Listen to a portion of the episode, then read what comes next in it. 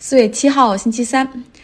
国内去年底有个新闻哈，大家肯定还记得，就是吴女士下楼取快递，结果被偷拍了一段视频，然后有两个人很闲的无聊，就来用这个吴女士和快递员进行造谣哈，然后假演出他们是少妇和快递员的桃色事件等等，还大肆在网上传播这种诽谤谣言。吴女士呢，不仅是名誉损坏，丢掉了工作，还得了抑郁症。他最后起诉的时候，起诉的是造谣的这两个人哈，但是他并没有认为微信这个平台也有责任。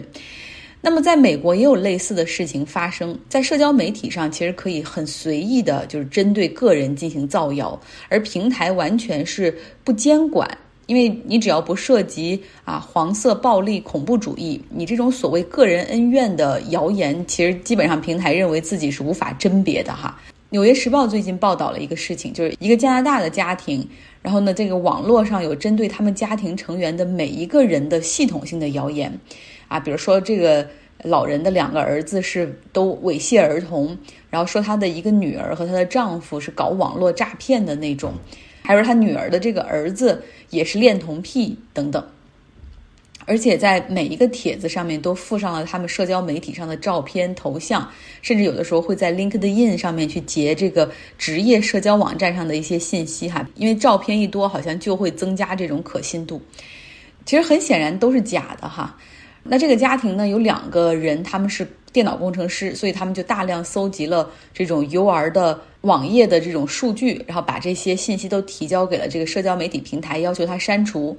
帖子原发的平台是说可以给你启动一个申请仲裁程序，那启动费用需要交两千美元。你看，平台已经把这种所谓要删帖调查作为一一项生意了。那后来呢？只要在搜索平台上，比如在谷歌上搜这个人家的任何一个名字，显示到最前面的这几条，全部都是诽谤的这种假消息、恶意重伤的这些传闻，已经严重影响到了他们家庭人的这种生活和工作。像其中他的这个一个儿子盖伊，他生活在英国的一个小镇上，哈，比较偏僻。那那个地方人本来就比较少，然后原来大家关系也都比较近，结果后来有人可能在网上查到了他的这个消息，渐渐开始疏远他，然后变成指指点点，然后后来变得有人在他门口就直接扔垃圾，甚至要让他赶出这个社区，怎么解释都没用。盖伊拿着这些证据找到当地警察局说：“你看。”我有这么多的证据，这个人也显然违法了，你们能不能立案去调查一下？然后警察说，这是网络世界所发生的诽谤，然后和造谣，我们很难寻找嫌疑人，也难以裁定是不是我们的这个，比如地区的案件。那你要是想搞定的话，你只能去走民事起诉了。后来这个家庭花了很大的时间和精力去调查，到底是谁在这么重伤他们，发现哦，原来是。他们家好几十年前就是做地产中介的时候，然后雇了一个人哈，那后来因为这个人违规，就把他开除了。多年来，他为了平心中的这种怨气哈，开始大量的编造流言蜚语，所以完全就是警察不会管这些，都是靠这个受害者自己来破案，然后搞齐所有的证据，然后查出是谁，然后最终呢，把这个流言的制造者扔进了监狱。所以说，一个人如果遭到了网络世界的攻击的话，是非常难让造谣者以及社交媒体平台去负什么法律责任的。那之前我们也讲过，在美国有一个法律哈，叫二三零条款，也就是互联网公司的护身符。这是美国国会在一九九六年通信法规里面的二百三十条条款，是对互联网公司进行一个免责的保护。那是一九九六年出台的哈。法案的内容呢，就是互联网的服务商无需为第三方用户的这种行为负任何法律责任。举个例子，假如说如果我在 Facebook 上面造谣说啊某某某是个杀人凶手，给出了好多假消息、假的证据，那他呢可以起诉我，但是他永远无法起诉 Facebook。不论是他怎么举报，Facebook 不响应，他都没有办法去连 Facebook 一起起诉。再比如说，假如说我在亚马逊上买了一个假货，那我只能起诉商家，我无法对于亚马逊这个平台哈去进行起诉。其实按理说他有责任，你在。对于入驻商家把关上明显有所欠缺，我为什么不能找你追责呢？但不行，因为有这个二三零。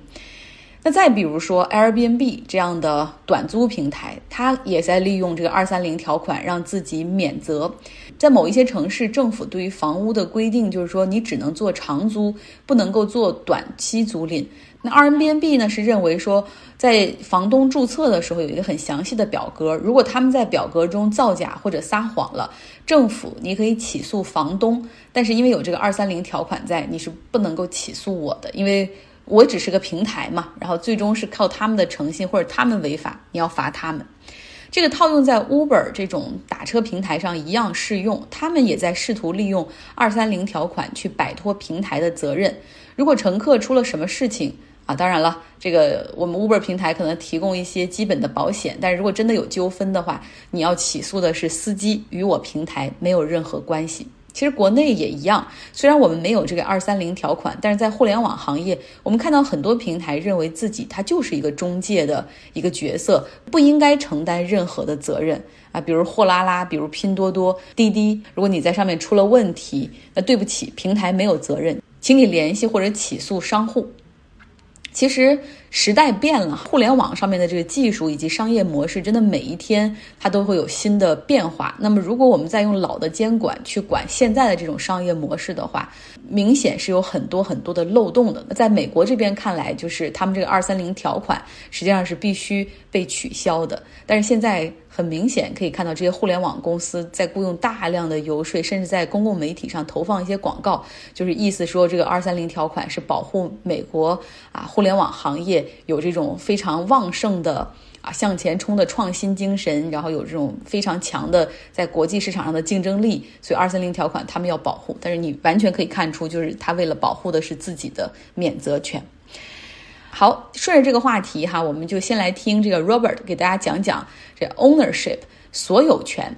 他从来都不像我们想的那么简单。他给大家讲的这篇文章呢，来自《纽约客》上面啊的一篇文章，它是对一本哥伦比亚大学和 UCL 大学两个教授的新书《我的所有权的潜规则》的一个介绍。互联网上有一个叫“座椅门”的热搜事件，引起了人们的争论。一位名叫温迪·威廉姆斯的女士。乘坐美国航空公司的班机从新奥尔良飞往夏洛特，她坐在倒数第二排。飞行几分钟之后，他按了扶手上的按钮，把座椅向后靠。他后面的那个男士猛击他的座位作为回击。威廉姆斯用手机拍下了这个过程，并将这段视频发到了网上。似乎每个人对这件事都有自己的看法。德尔塔航空公司的负责人埃德·巴斯蒂安说：“正确的做法是。”如果你要向后排靠，你应该要先征得后排的同意。而艾伦秀的主持人艾伦·德杰尼勒斯说：“只有前座先打了你，你才可以打他的座位。”根据海勒和萨尔兹曼的说法，双方都有道理，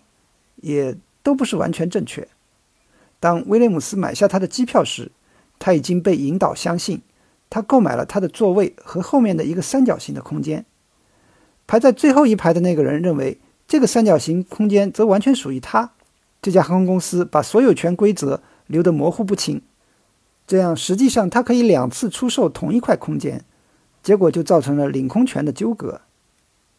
在我的一书中，海勒和萨兹曼研究了人们对物权的一系列主张，既有对实体的，比如宝藏，也有对抽象的，比如思想。既然所有权是人们建立起来的，那么它总是可以被人争夺的。想一想关于所有权的最基本的论点，它是我的，因为它是我的。海勒和萨尔兹曼讲述了莱维·罗森鲍姆的故事。他是布鲁克林的一名男子，为病入膏肓的病人匹配捐肾者。如果捐赠者捐献了他们的器官，罗森鲍姆可能会被认为是英雄。事实上，捐赠者得到了报酬。根据美国法律，一个人不可以出售肾脏，即使是他自己的肾脏。罗森鲍姆被判贩卖器官罪，在判决的听证会上，有几个人说他救了他们的命。尽管如此，他最终还是在监狱里度过了两年半。海勒和萨尔兹曼承认给器官定价是有风险的，但是他们认为剥削是生活中的一个事实。穷人们已经轮班工作了，从事危险的、危害他们健康的工作。为什么要拒绝成年人通过卖肾，而不是在便利店工作来偿还抵押贷款呢？与此同时，有关出售人体器官的法律也铺天盖地。人们因捐献血浆和精子而获得报酬。在蒙大拿州，出售你的骨髓细胞是可以的，但是在邻近的怀俄明州却不行。在伊利诺伊州，妇女可以将自己的子宫出租给别人怀孕，但在密歇根州这是被禁止的。卵子捐献者在美国可以通过补偿的名义赚取数万美元，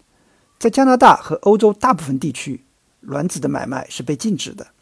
这就是为什么美国已经成为了生育旅行者的目的地。海勒和萨尔兹曼认为，人们似乎正在制定解剖学所有权的规则。关于所有权的另一种说法，有人说那是我的，是因为我先到的。海勒和萨尔兹曼指出，先到本身就是一种判断。这方面有许多令人深思的例子，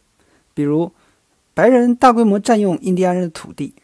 有的排队网站雇佣无家可归者。到国会听证室和最高法院去排队。当被雇佣的替身走到门口的时候，一位富有的律师或者说客过来代替了他的位置。如果你付钱让别人帮你排在第一位，那么说你是先来的，公平吗？海勒和萨尔兹曼写道：“我们从来没有问过这些问题，但今天我们必须问。”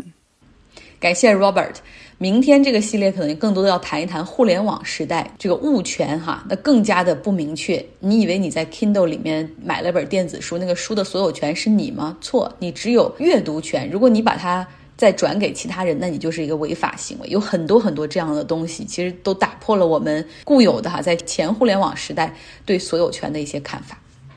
好，来说其他新闻。COVID-19 的疫苗，国外的这几种哈，基本上是适用于人群是十六岁以上。那么针对青少年和儿童，因为他们还没有进行大规模的临床实验，所以说目前的接种人群是只适用十六岁以上的人。那说到这儿，说一下国内的疫苗，我看到了很多的 hesitancy，就是那种不想打疫苗的情绪。连我家里人，他们每天都在听我节目。然后我每天都我我只要有机会就要说我们多么想打疫苗，疫苗有有多么的，就是对于克制病毒有多么的有效，但依旧哈，他们还是相信疫苗可能对身体不好，有副作用，也不知道在哪儿看到传言说什么有慢性病不能打，比如像高血压这种都不能打，什么有过敏史不能打。国外的要求是，越是有慢性病的人，越要可以提前与你的年龄进行注射的那些人，因为认为你有这个慢性病的话，实际上免疫力比较差，容易感染哈，容易变成重症，所以要提前打疫苗。有的时候我觉得，我做这个节目就是希望，好像新闻能够或者讲的这些事情，能够多多少少改变大家的一些想法，能够。多多理性的看待事情，多思考。结果讲来讲去，连我的父母的想法都没法改变哈，所以我觉得我想的太大了，就是还想着改变别人呢，真的是做梦。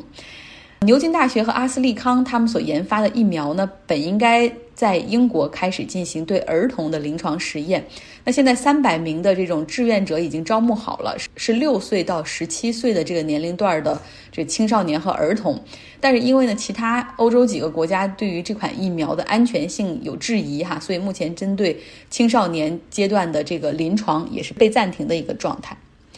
来到以色列。以色列总统指定了内塔尼亚胡来率先组阁，他将有二十八天的时间去组成新政府。这一点有点难哈。其实每一次大选完了不是问题，就是利库德、内塔尼亚胡他们总能够获得最多的席位，但就是没有办法凑够那个稳定可以组阁的半数席位。这也就是为什么在两年里，以色列已经四次大选了，就是选民已经很麻木了。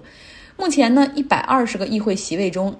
内塔尼亚胡的利库德和他的盟友们总共是有五十二席，需要再去争取一些党派的支持，凑够至少九个席位，所以他还要去寻找哈。如果他没有办法阻隔成功的话呢，那么总统会让这个第二个有希望阻隔成功的，也就是内塔尼亚胡这一轮竞选中的竞争对手，一个中间党派前财政部长拉佩德，他的这个联盟呢现在有四十五个席位，内塔尼亚胡不成的话，将让他来阻隔。那内塔尼亚胡现在就直接和这个拉佩特，他就直接来喊话说，不如咱俩组阁吧，这样的成功概率最大，然后我们还以色列政坛一个稳定。那昨天的节目中，我们讲了约旦王子哈姆扎，他谋反未遂，约旦政府的声明中说到，他有串通外国势力的嫌疑。那这个外国势力究竟是哪国呢？沙特。在事情发生之后呢，沙特外交大臣费萨尔他也是个王子哈，然后立刻就前往了约旦首都安曼，表达了这沙特对于约旦国王阿卜杜拉二世的绝对支持。但是更重要的一个目的是，他要救一个人走。约旦政府逮捕了十六个参与此事的比较位高权重的人，哈，其中有一个阿瓦达拉，他最为特殊。他呢是前约旦皇家法庭的头儿，哈，他现在的工作呢是沙特王储本·萨勒曼的经济顾问。这个人拥有沙特和约旦双重国籍。那他曾经也在沙特一些比较高端的这种对外投资的重要论坛上，然后作为主持人哈，然后去帮忙穿针引线。所以沙特的外交大臣费萨尔他就希望说，约旦可以把阿瓦达拉释放，然后他们一起带阿瓦达拉回沙特。实际上呢，这个阿瓦达拉他不仅和沙特王储关系很好，他和阿联酋的实际控制人哈，也就是他们的王储扎伊德关系也非常的亲密。相比沙特和阿联酋，约旦真的是一个中东小国、穷国。这个地方因为没有石油、天然气的这些资源，所以更多的过去是依靠旅游业，然后还有一些其他国家的一些资助。然后很长一段时间里，它是靠以羊啊、骆驼这些，然后给沙特来换食物。那在阿拉伯之春的时候，其实约旦、沙特和阿联酋他们也都是相互支持的。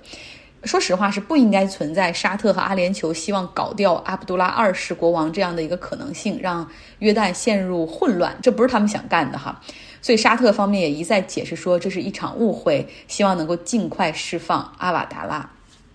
最近其实还有一件事牵动着中东的神经，那就是伊朗核问题。